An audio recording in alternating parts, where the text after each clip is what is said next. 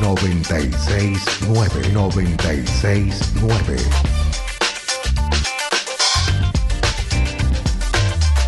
969 La alternativa. La alternativa. Es con vos. 969 Diálogo de los Trabajadores.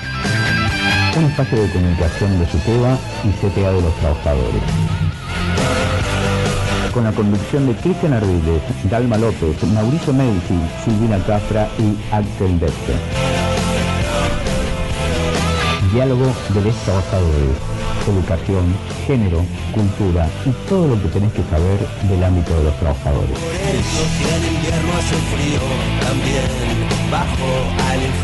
Muy, pero muy buenas tardes, compañeros, compañeras, compañeros. Bienvenidos al tercero o cuarto programa de Diálogo de los Trabajadores. Creo que es el tercero. Ahora vamos a contabilizar, le preguntamos al señor H.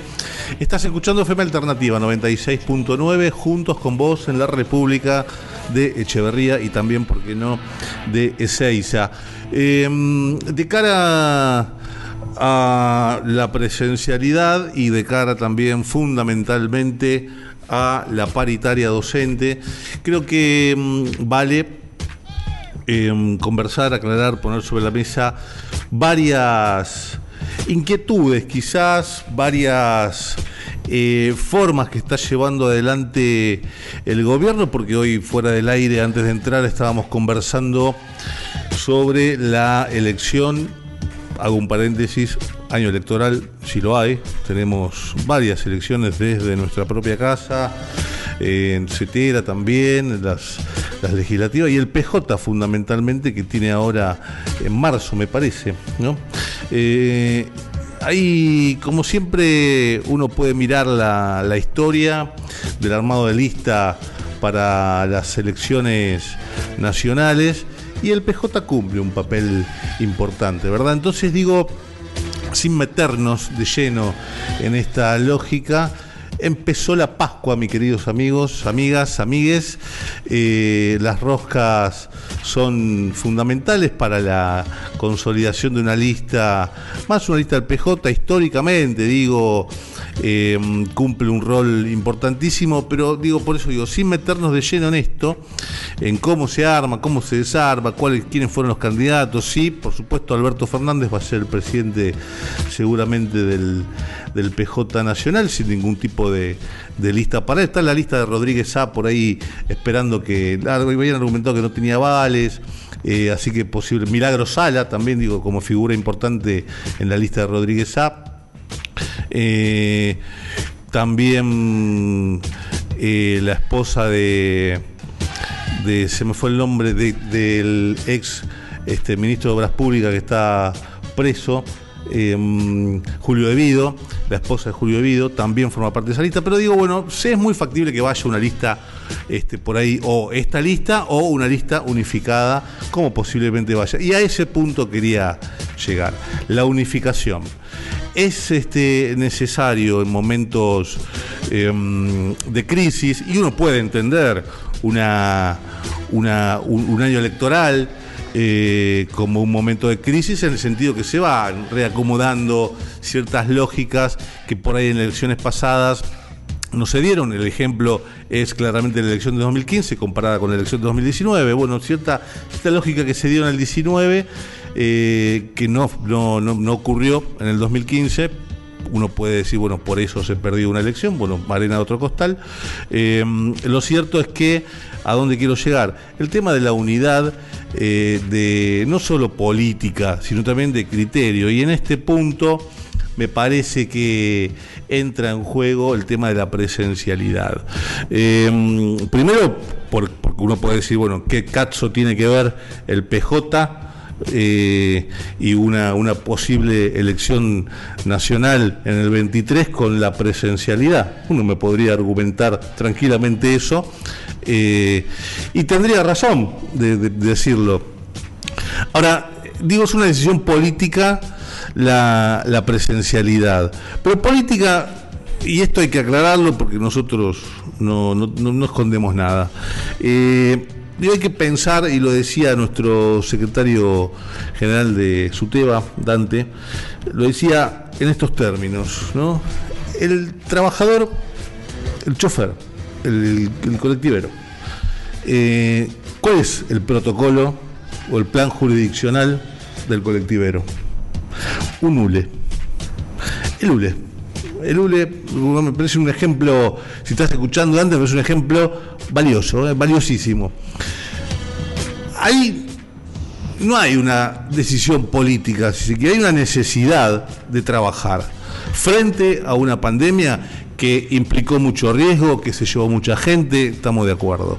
Ahora, el país tiene que seguir adelante, hay que empezar a construir una nueva normalidad y creo que en esa lógica la presencialidad en las escuelas, como lo digo en cuanto a, primero, punto, punto uno, trabajadores y trabajadoras de la educación, necesariamente, por supuesto, esto nada forzado, no, estamos diciendo que van, van a haber de una escuela que tiene 100 maestros y maestras, no van a estar los 100, de ahí va, va a haber 7, 8, 9 maestros, maestras, va a haber muy pocos pibes, pibas, y ahí un segundo punto, la necesidad de las familias argentinas, la necesidad de los pibes y pibas de volver a un lugar que cumple un rol fundamental en la construcción de la subjetividad como lo es la escuela.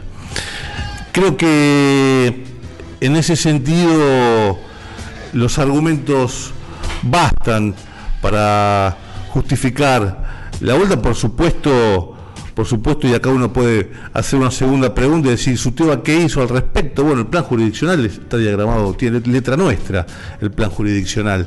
Eh, si uno cumple los protocolos, no, no tendría, no va a haber ningún problema. Digo, insisto con esto para despejar dudas, porque no es que va a haber miles y miles de pibes y pibas en una escuela, en un aula, 40, 50, 30, no va a ser así. Es una necesidad porque hay un derecho a la educación y ya estuvimos un año con las clases virtuales que va a ser también virtual, o sea, tiene una bimodalidad esto, ¿no? Lo presencial por un lado y por el otro la virtualidad. Por supuesto siguiendo los protocolos. Y acá también quiero hacer una salvedad también vale la pena hacer una salvedad. Digo, somos trabajadores de la educación. Yo no comulgo con la idea de ser eh, mm, eh, como dicen algunos, este, como cómo se le dice cuando es un, yo estoy con las palabras, cuando es un, este, no es un compañero, sino que es un, un, un colega, muy bien, me apunta el señor H.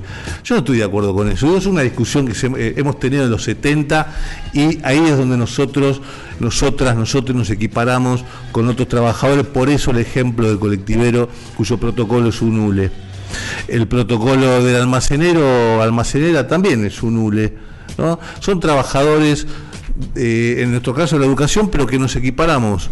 Por eso somos trabajadores a otros sectores. Digo, esto tiene su lógica, por supuesto, tiene una identidad, ¿no? La identidad constitutiva de los trabajadores en Argentina. Y en esa lógica me parece que tenemos que ir todos por una misma senda y ahí es donde eh, me parece que el medio hegemónico queda en OSAI porque le, que, digamos, le responde a esos poderes de Argentina o a ese poder que en Argentina le dio el, bastón de mando a Blanco Villegas que, es Mauricio Macri. Eh, no me canso de repetirlo. En este marco, la paritaria nacional y acá también vamos a estar en, comunicación hoy telefónica con el compañero Dante, porque la presencialidad es un hecho. Mañana, el famoso 17 de febrero, empieza la presencialidad. Después vendrá el primero de marzo y, y después vendrá secundaria. Y todo se va a encauzar por supuesto en ese transcurso la vacuna, ya llegaron a eh, vacunas al municipio para que empiece la, famosa vacunación. Eh, Echeverría también, me apunta la compañía Silvina. Eh, así que, digo, esto va todo ahí, ¿no? No es que es un hecho aislado la vacunación, por un lado, la presencialidad por otro, la paritaria por otro, la elección del PJ por otro, la legislativa por otro, todo forma parte del 2021 y de esta construcción que nosotros, nosotras como trabajadores tenemos que ayudar a construir. Eh, por supuesto en beneficio, y acá lo digo desde la política, en beneficio de todo el conjunto de la Argentina, de todos los trabajadores, trabajadoras de la Argentina, para la recuperación y consolidación de derechos. Digo, a mí no me cabe ninguna duda de que es importante para el gobierno bajar la inflación y que nuestro salario esté por encima, digo, para la recuperación del poder adquisitivo. No me cabe ninguna duda que es una preocupación. Así que, sin más, sin menos, vamos a una pequeña tanda y este nada, empezamos con Diálogo de los Trabajadores, el programa del SUTEBA y la CTA Echeverría y Ezeiza.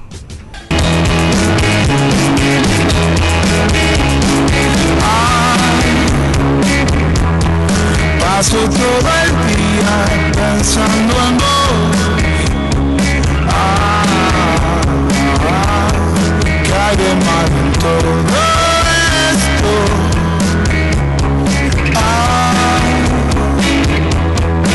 Paso todo el día pensando en vos. Ah, vos pensás que pierdo el tiempo.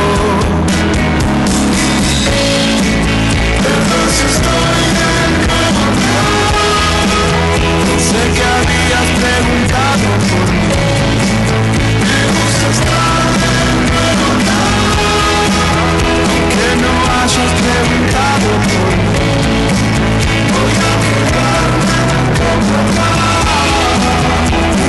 Siempre a vos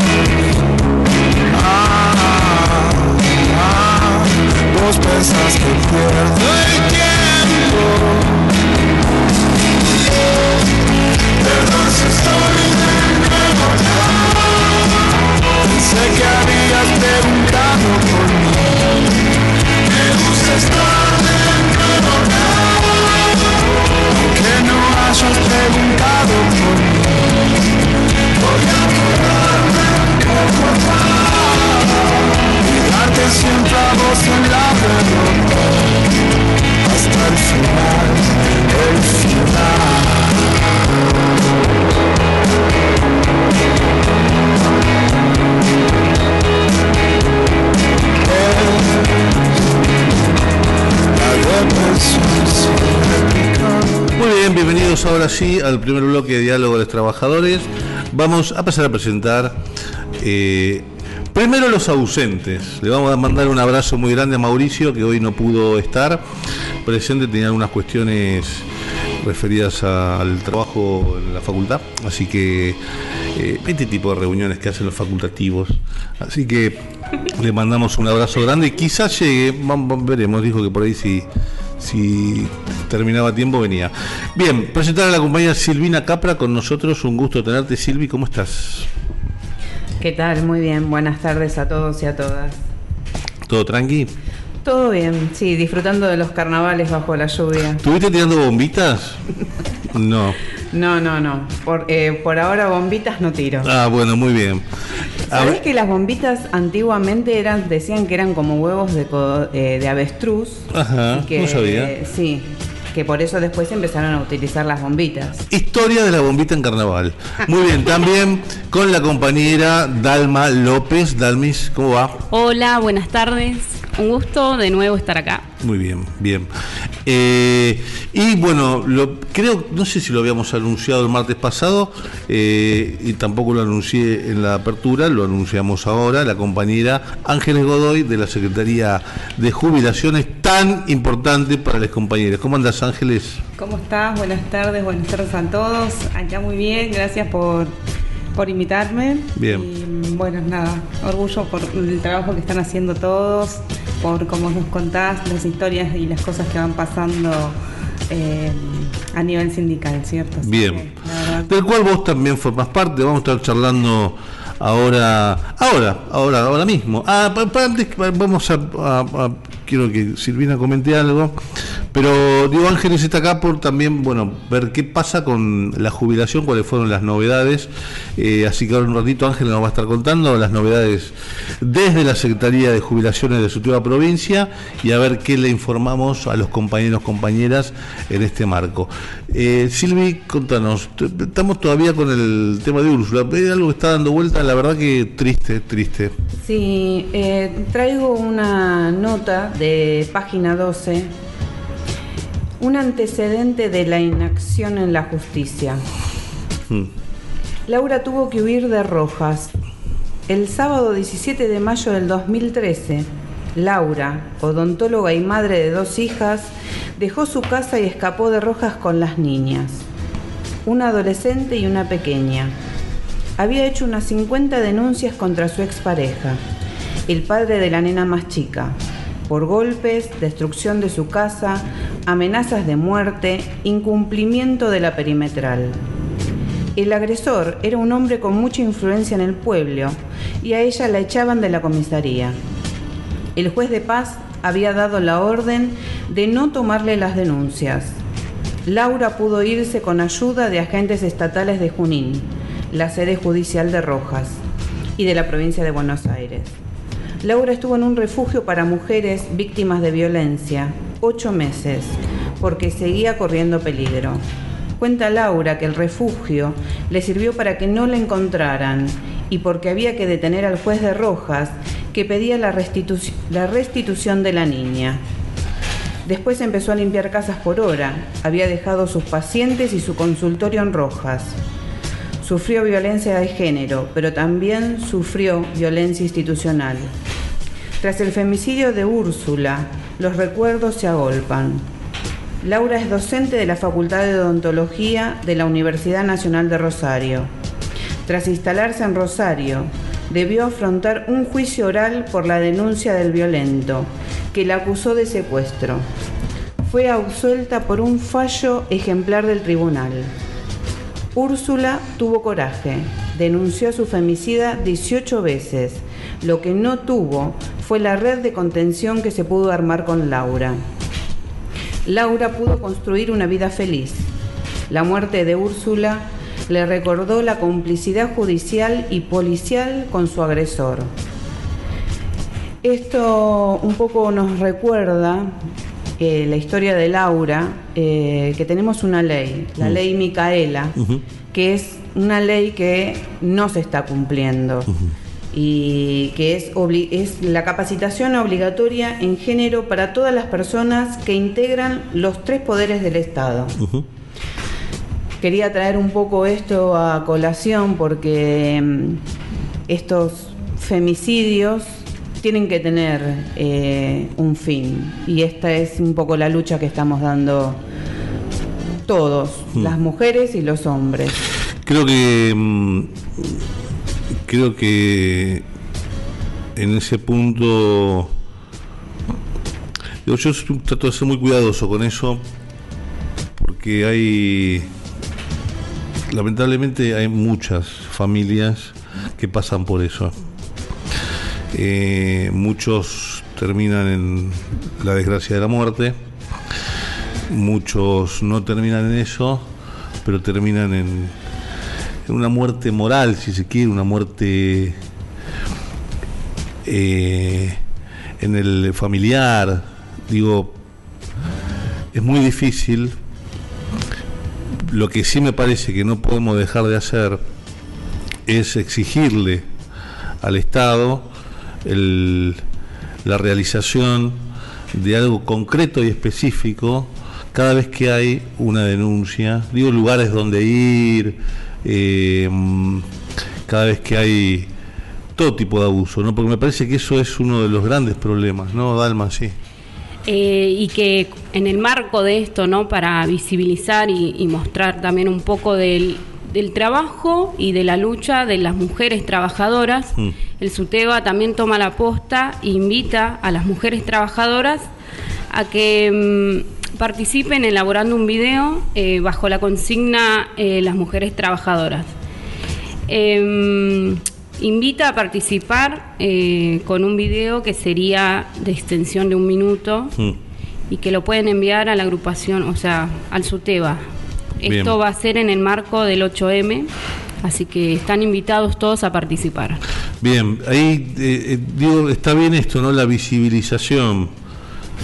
A veces me da la sensación que nos quedamos cortos y cortas con esto, ¿no? Porque digo, es necesaria la intervención del Estado lo- en, lo, en lo concreto y específico. Digo, hay una denuncia, creo que lo primero es sacar a la mujer del lugar eh, con los hijos y este o sacar al, al, al- al golpeador, Eh, digo, pero ¿no? Sí, digo, Pero- después uno llega a eso de que tiene 18 denuncias, tiene Mm. perimetral, Claro. digo, y, y- y ahí es donde uno se queda corto y dice, Sí. ¿qué, qué más? ¿Qué Claro. más hago si lo mismo no, no llega? Y si hablamos en la parte de, de las personas, porque yo dije que también es una lucha de, de los hombres, que igualmente no es de todos, porque Mm. las mujeres sí somos violentadas, pero muchas veces los hombres no, no denuncian a los violentos. Claro. Vos tenés un amigo, un padre, un compañero que ves que maltrata, que eh, psicológicamente, físicamente, paralo, decile, mira, está mal lo que estás haciendo, ¿no es cierto? Porque nosotros tenemos muchas eh, personas, amigas, eh, queridas, gente conocida, que son violentadas, sin embargo, eh, se ve muy poco hombres que les digan a sus compañeros, Mm. mira, lo que estás haciendo está mal. Digo, ahí esto es, es importante, sí, lo que decís Silvi, digo, pero también esto, ¿no? Continuar exigiéndole al Estado, cada visibilización es una exigencia al Estado. El Estado tiene que proveer los recursos necesarios para evitar llegar, primero para sancionar a, la, persona eh, violenta y segundo, garantizar la seguridad de la, persona que está padeciendo la violencia de género. Bueno, eh, ahora sí vamos a brevemente. Eh, Ángeles, ¿cómo estás? ¿Cómo estás, eh, Cristian? Che, eh, contanos, ¿qué hay? ¿Qué tenemos en cuanto a mm, eh, jubilaciones? ¿Hay, ¿Hay algunas novedades?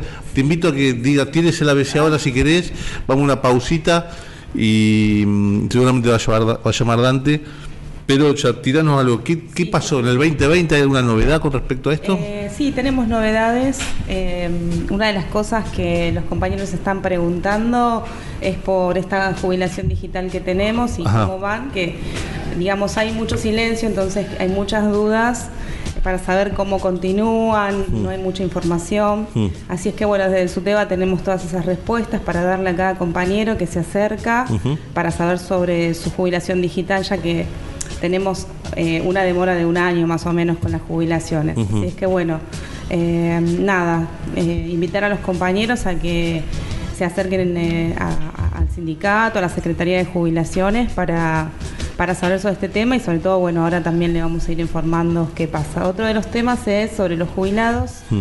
digamos, los compañeros que ya están jubilados y bueno, con un trámite muy importante que es la FIP. Así es que Ajá. también para contarles un poco cómo es ese trámite, que justo estamos en el cierre, así es que es importante también en este caso que eh, poder comunicarse con la Secretaría, ya que es un tema un poquito complejo, que muchos compañeros no entienden y lo dejan para lo último o no, o no o pasa un año y no hicieron su formulario. Así es que nada, vamos a hablar un poquito de eso. Este, y bueno, y el tema más importante que es la vacunación, ya que tenemos a nuestros jubilados que están esperando eh, eh, este, estas, estas vacunas. Así Bien. que justamente lo que estaban hablando al principio. Bueno, vamos a ir a una pequeña pausa. Te, te propongo esto, Ángeles, vamos a una pausa, llama a Dante y continuamos ya por ahí más específicamente en esto. No ¿Podemos dar tu teléfono? Sacamos tu teléfono por si algún compañero o compañera quiere llamarte para averiguar el tema de la jubilación. O sea, a ver si entendí, yo me quiero jubilar ahora eh, y, y mi jubilación sale dentro de un año. Sí, Ok. estamos así. Bien, exactamente. esa es la realidad. Muy bien, vamos a una pequeña pausita y lo tenemos al compañero llamando, secretario general. Eh, volvemos un ratito.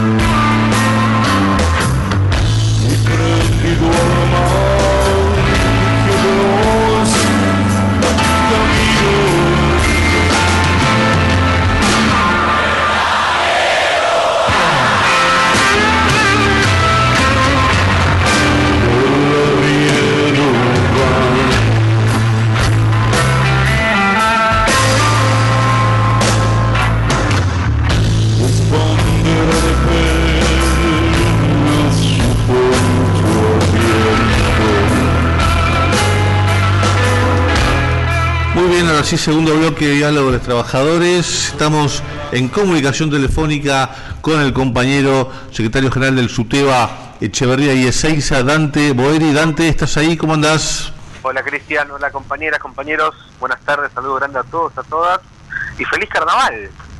Ahí ya que te escucho muy muy bajito. A ver, Eh, ahí. ¿Se escucha mejor ahí? A ver, bancame un segundo, ¿eh? Bancame un segundo, tenemos un problemita técnico que lo estamos solucionando ya. A ver ahí. Hola, hola, hola. Ahí estamos, ahí te escucho bien. Muy bien, había, había dicho algo importantísimo, pero no lo puedo repetir dos veces. Muy bien. Saludaba, buenas tardes a Cristian, a vos, a toda la mesa, a la audiencia y decía feliz carnaval, hoy es feriado de carnavales. Así es, eh, te- le estaba preguntando a Silvina justamente si había tirado algunas bombitas de carnaval, me dijo que, que no, que no estaba ya para eso, pero que había recibido que- algunas- algunos bombazos, las bombuchas. Vos sabés que una vez cuando era chico, me acuerdo, eh, con mi hermano mojamos a alguien que pasaba. Yo tenía una terracita, le tiramos de arriba el agua y la persona obviamente golpeó las puertas de mi casa y bueno. Eh, a todos nos ha pasado de- eso. después vino la hecatombe. Claro, claro, Después venía la reprimenda. Bueno, sí, y, a- complicado. y hablando de, mira, justo, bueno, hablando de reprimenda, a diferencia del gobierno de Mauricio Macri y de María Eugenia Vidal, eh, ahora tenemos quien nos escuche en la provincia de Buenos Aires. Eh, y estamos justamente atravesando por un momento muy importante, como todos los principios de año, para nosotros, que es la paritaria provincial. Contanos un poco cómo viene esto, Dante. Sí, a nivel nacional eh, recuperamos la paritaria nacional docente, el gobierno de Macri había quitado, nos convocaron la semana pasada, ahí el planteo nuestro como CETERA es aumento salarial, Mm. urgente, por arriba de la inflación, después el tema de, por supuesto, el cumplimiento de protocolos sanitarios, como el que tenemos justamente en la provincia de Buenos Aires, para el tema de la eh, presencialidad, y ahí déjame hacer un paréntesis, porque sé que escuchan mucho los compañeros, compañeras, dejar en claro lo que venimos diciendo como sindicato. Este protocolo se viene construyendo desde agosto, es muy claro, escuela que no esté en condiciones, que no tenga los utensilios, esa escuela no podrá comenzar las clases, van llegando los materiales de a poco, Ujú. nos van entregando los consejos escolares, pero tener esa, esa traer esa tranquilidad a los compañeros que esta presencialidad tiene que ser cuidada y va a ser cuidada porque así lo va a demandar el sindicato, bueno, eso se discutió también a nivel nacional. Y en la provincia de Buenos Aires también nos convocaron eh, y ahí asistimos como FUT planteando la necesidad también de un aumento salarial urgente que esté por arriba de la inflación y recuperar en la provincia de Buenos Aires los tres puntos que perdimos en el 2020. ¿Qué me permite a mí ser optimista? Que el año pasado transitamos un camino similar con este gobierno y se pudo encontrar puntos de acuerdo. Evidentemente, como decís vos, son realmente propensos al diálogo y no como la gestión anterior, Macri y Mm. la de Vidal, que no, no nos escuchaba, ¿no? Sí, quiero, quiero también preguntarte para que eh, des cuenta de esto, ¿no? Porque por ahí la, la- no solo la maestra, aunque ya está un poco más explicado la paritaria, eh, pero siempre por ahí queda, ¿no? Eh, algún que otro maestro, maestra, incluso gente que no está dentro del marco de la docencia, que la paritaria no es solamente una cuestión de bolsillo, no es una cuestión de salario tan solo. Vos mencionaste también puntos de acuerdo que tienen que ver con los- la salud, ¿no? Entre otras cosas. Sí, claro. La paritaria tiene, bueno, lo venimos diciendo nosotros, antes me acuerdo que era como que le hablábamos a nadie, ¿no? Cuando Mm. decíamos el tema de infraestructura, cuando sobre todo me refiero a los grandes medios de comunicación. Exacto. Bueno, acá queda demostrado qué distinto sería este comienzo de clases si Mm. se hubiese invertido fuertemente en infraestructura, sobre todo en los últimos cuatro años, ¿no? Entonces la paritaria tiene distintas comisiones de salud laboral, de infraestructura, salarial, pedagógica, y creo que hay un montón de cuestiones para debatir y que nosotros como sindicato también le ponemos eh, letra en la, en la paritaria, ¿no? Yo creo que es el momento de debatir fuertemente Mm. la necesidad de una inversión eh, sostenida en el tiempo, más allá del color político, de los gobiernos en educación, porque la pandemia vino a demostrar esto, ¿no? que las escuelas son lugares que tienen que estar en óptimas condiciones. Ahora eso no puede quedar supeditado solamente a un discurso para la vuelta a clases en, en marzo, ponele. claro. No tiene que ser una política de Estado, que yo creo que en parte durante el gobierno de Néstor Kirchner, Cristina Fernández, cuando se sancionan distintas leyes, Mm. Ley Nacional de Educación, Ley de Financiamiento Educativo, entre otras, hubo un atisbo de eso, con esta igualdad, y que Macri descontinuó de manera bestial, ¿no? Mm. Y esto hay que plantearlo también, porque la paritaria docente la sacaron, cayó la inversión en educación y no se invirtió un solo peso en, en computadora. Bueno, por eso el panorama que tenemos hoy. Claro. Eh, una última cuestión. El- hay, digamos, una definición política sindical tuya eh, de lugar nuestro. Eh, no es estar en el sindicato, estamos en las escuelas todo el día, todos los días recorriendo. Eh, de ahí que, bueno, podemos hablar en el caso de infraestructura, de cómo están las escuelas, y, y demás. En ese sentido, en esa lógica, vos que estás recorriendo todo el día las escuelas, ¿cómo ves en Ezeiza y en Echeverría por ahí? No- no- las comparaciones nunca son buenas, ¿viste? Pero digo, me sale siempre decir lo mismo, a comparación de otros lugares, de otros distritos. ¿Cómo ves la cuestión de cara a la presencialidad en el marco de la, de la infraestructura, ¿no? Yo veo mucha disparidad. Ujú. Te podría responder que hay muchas escuelas que están bien y muchas que están mal, o pocas que están bien y pocas que están mal. ¿no? ¿Qué Mm. quiero decir con esto? Hay de todo. Mm. Eh, hay escuelas que están en condiciones, que mañana van a comenzar con la intensificación. Hay otras que están en condiciones, pero por ahí están en obra. Otras que están en condiciones, pero tienen algún problema menor en el baño. Y hay otras que tienen problemas eh, mucho más, más serios. Pero en general los dos distritos tuvieron inversión, sobre todo municipal, en los años de Mm. Vidal. Entonces esto hace que lleguen un poquito mejor Sí. que otros distritos del conurbano que están en situaciones más, más complejas. Pero hay que traerle mucha tranquilidad a los compañeros que, insisto con esto, presencialidad cuidada, escuela que no está en condiciones no va a convocar, Eso es. escuela que no tenga los insumos no van a comenzar, Claro. eh, y es parte de este nuevo camino que vamos a transitar de la bimodalidad, ¿no? Entonces hay que estar muy tranquilos, por supuesto acudir al sindicato cuando sea necesario, entendiendo de que nadie puede eh, forzar un comienzo de clases en cualquier escuela que no esté en condiciones. Bien. Bueno, Dante, vamos a estar entonces conversando seguramente, y seguramente va a estar conversando en la casa con los compañeros periodistas de acá de FM Alternativa por el tema paritario, que esto va a avanzar eh, en las próximas semanas también, ¿verdad? Gracias por el espacio, Cristian. Felicitarlos. Fue el día de la radio, creo que ayer antes de ayer, así que los felicito a, to- a toda la FM Alternativa y en particular a Diálogo de los Trabajadores. Un abrazo grande. Gracias Dante, abrazo compañero. Bueno, este fue Dante Boeri, secretario general del SUTEBA, Echeverría y Ezeiza. Eh, aprovecho para eh, anunciar una, una- un, ¿cómo se llama? Anuncio, aviso parroquial, ¿no? Eh, reabrimos las puertas del SUTEBA en el caso de... mm, Virtualmente. no, no, no, no, reabrimos las puertas en el caso, eh, digo, en la Presencial, presencial, digo. en el caso de Seiza de 11 a 1, a 13 horas, y en el caso de Echeverría de 16.30 a 18.30.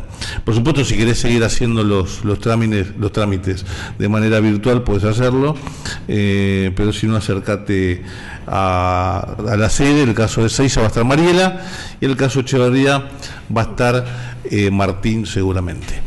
Bueno, vamos por cuestión de tiempo. Ángeles, continuemos entonces.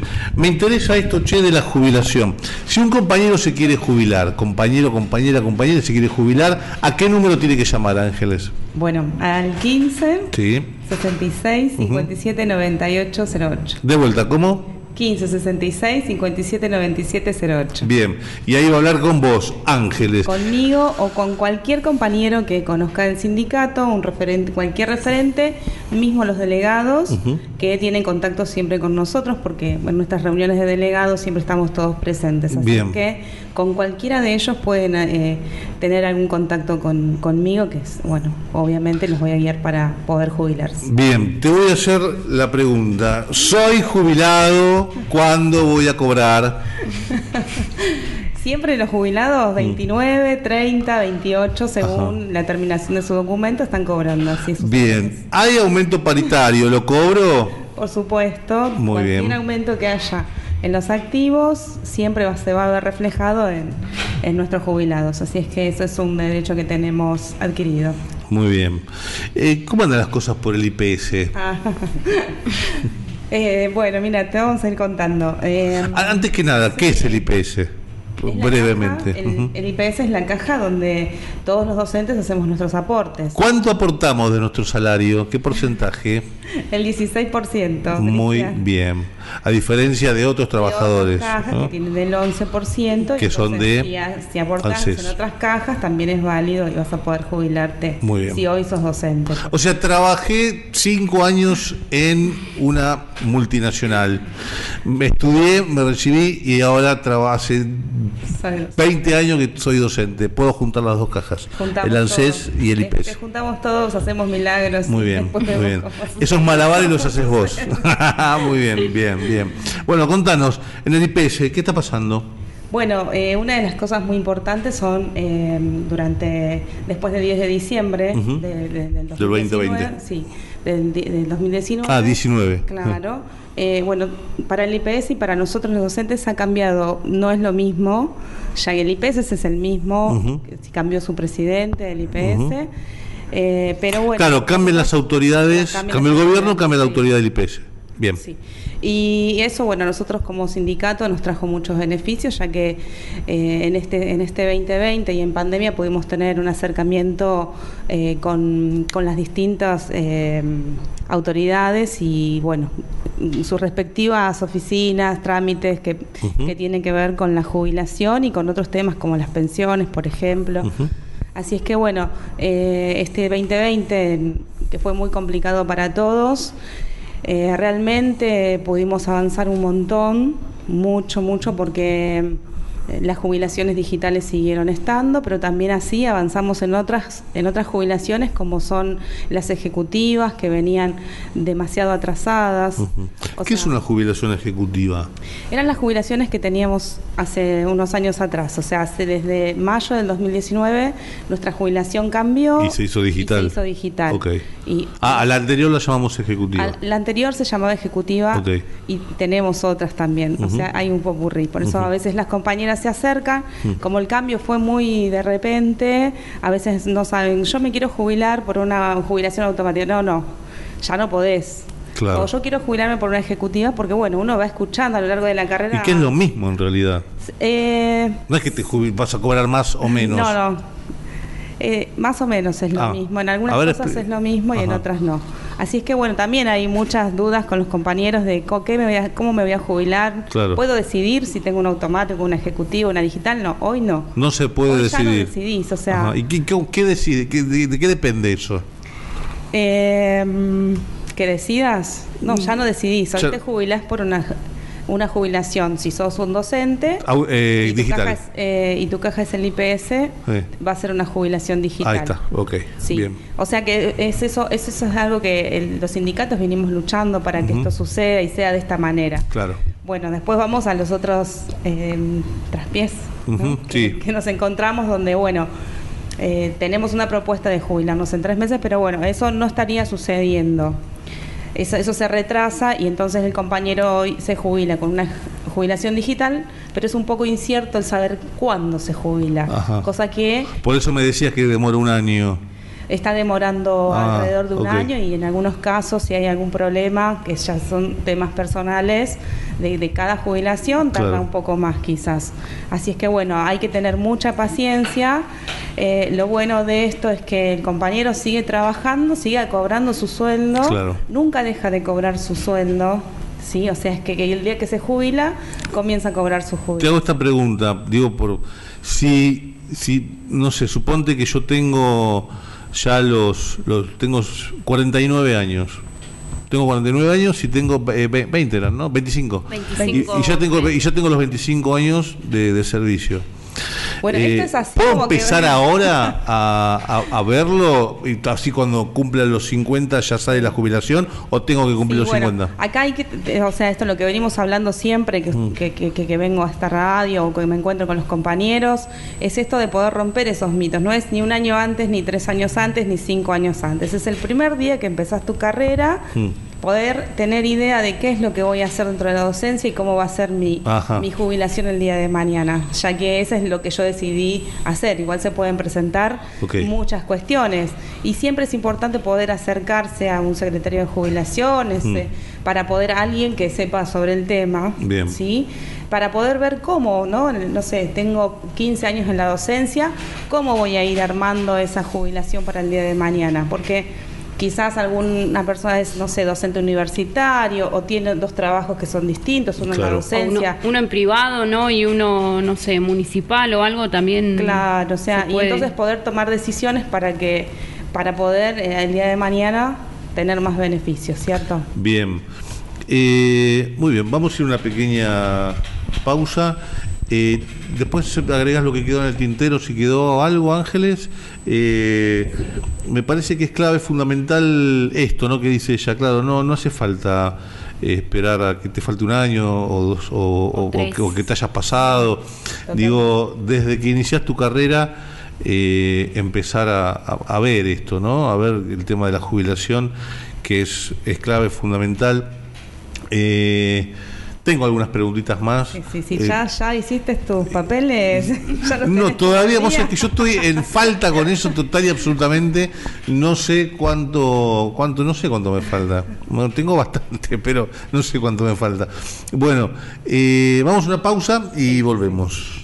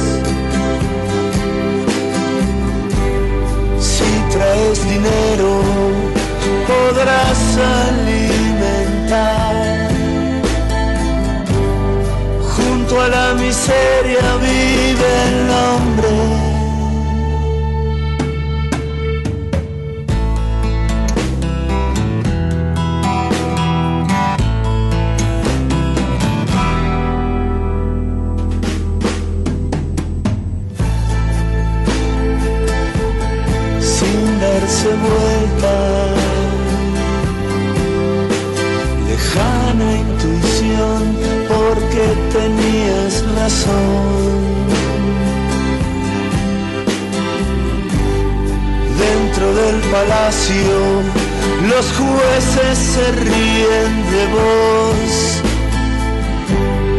Finalmente descubrimos algo.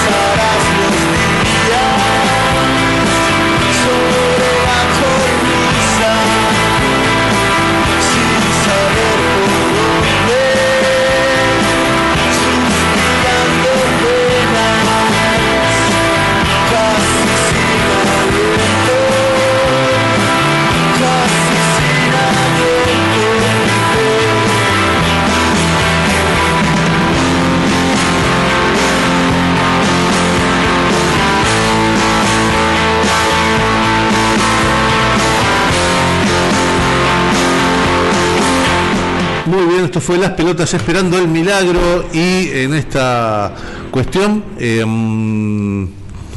oda a la palabra cuestión. Viste, muchos muchos decimos cuestiones, cuestión, la palabra cuestiones. Hay que sacarla, me parece, porque cuestión muy amplia, hay que sacarla del lenguaje. Eh, vamos a esto. AFIP y vacunación. Titular. AFIP y vacunación. Atentos, atentas, atentes. Que quería, que quería mm, dejar eh, en claro de antes Sí. es, es algo que bueno que se pudo lograr durante el 2020 Mm.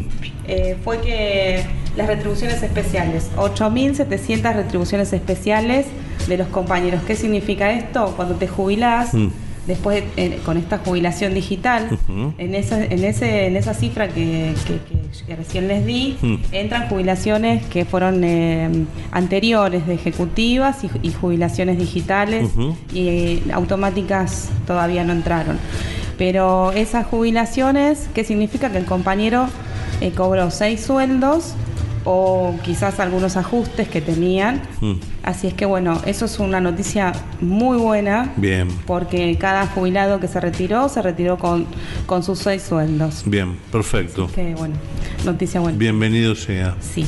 Eh, y bueno, ahora estamos con el tema de AFIP, muy importante para que Mm. cada jubilado y jubilada este, esté atenta, porque sabemos que se duermen en los papeles a veces, Ajá. quedan olvidados el formulario 572 que tienen que terminar. Ese es el, el número de formulario. formulario, sí. La cantidad de papeles. Claro, y más- 572 y más papeles cuando es, para dormir eh, como colchón. Creo que esto también, no más cuando es digital, uno Eh. tiende ma- tiene más problemas. Sí, sí. Sí, sí, este formulario lo realizábamos en formato papel hacía unos años, pero bueno, ahora es todo digital Mm. y realmente para el compañero jubilado se complica. Mm. Eh, así es que también esperamos eh, sus llamados al sindicato para poder ayudarlos y acompañarlos en este trámite, ya que los compañeros que no hicieron los trámites, los Ujú. hicieron a último momento.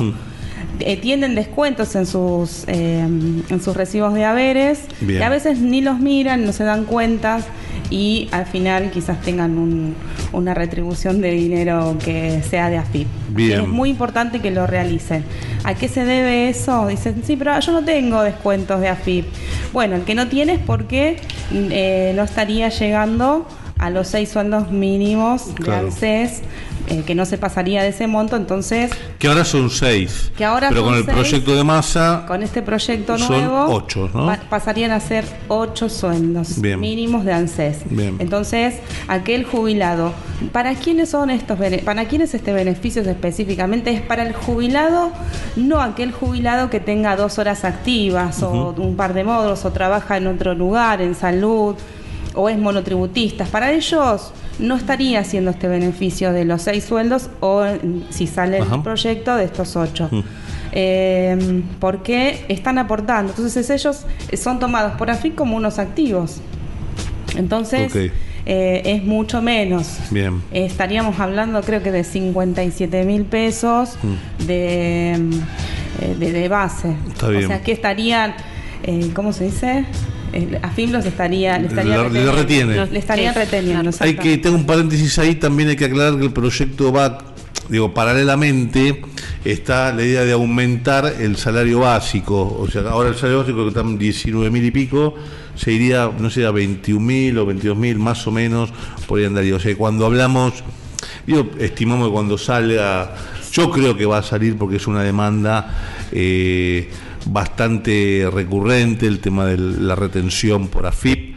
Creo que va a terminar saliendo, así como también va a terminar saliendo el aumento del salario básico. Por tanto, digo, van a estar. Por eso, cuando hablamos de 8 salarios mínimos, estamos hablando de 8 por 21, por 22, más o menos en bruto. que, o sea, no serían los nuestros salarios mínimos del IPS, sino Claro. de la caja de ANSES.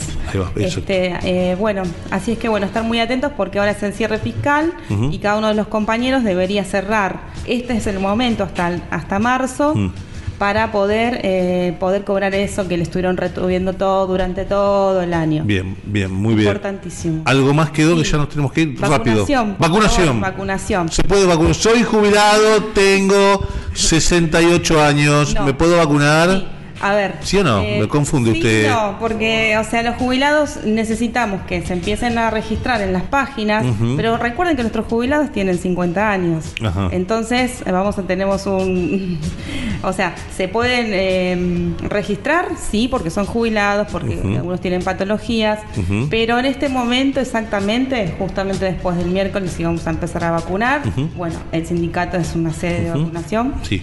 Eh, es para los mayores de 70, así que necesitamos que todos los docentes activos, todos tenemos, tenemos que ser solidarios, eh, buscar a nuestro compañero que hoy tiene 70 años, estamos hablando de personas adultos mayores con necesidades tecnológicas seguramente, que poder ayudarlos para poder Bien, registrar. no entendí eso. Para activos y para jubilados. No, yo lo que les estoy pidiendo es esto, que mm, todos los compañeros somos responsables de nuestros adultos mayores Sí. y que podamos ayudar y encontrar un, Para a los registrarlos. compañeros para registrarlos. Sí, bien.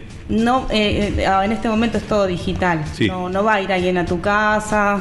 Sí. Bien. Bueno, Bueno. ¿qué más? ¿Algo más, Angelita? Eh, llamen al sindicato, no Bien. dejen de, de- de- de- contactarnos. ¿sí? tu número, de vuelta. 15 66 57 98 70. Muy bien, 70.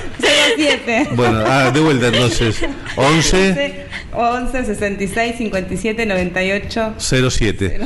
Muy bien, se olvida el número. Bien, Ángeles, gracias por participar del programa, por estar acá. Eh, la verdad que sos afiliado o afiliada, y aunque no lo seas, tenés alguna duda, llamala a Ángeles, comunicate, acordate que Echeverría abre de 16.30 a 18.30, Ezeiza de 11 a 13 horas. Dalma, muchas gracias por estar. Ángeles, muchas gracias. Silvi, muchas, muchas gracias. muchas gracias. Un saludo a Mauricio y como siempre, compañeros, compañeras, seguimos avanzando por la consolidación de los derechos de los trabajadores, las trabajadoras y les trabajadores. Esto fue Diálogo de los Trabajadores, justamente el programa del SUTEBA y la CTH Barría Seiza. ¿Dónde? En FM Alternativa, 96.9, juntos con vos en la República de Echevarría y también, ¿por qué no?, de Ezeiza. Quédate, sigue escuchando FM Alternativa.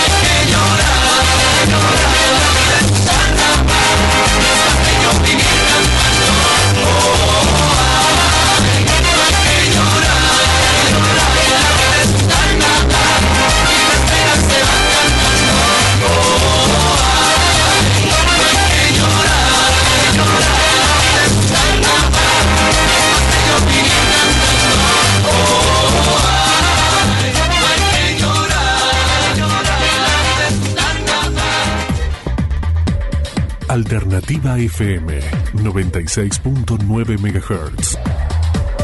Vive esta estación. Vive. Esta estación.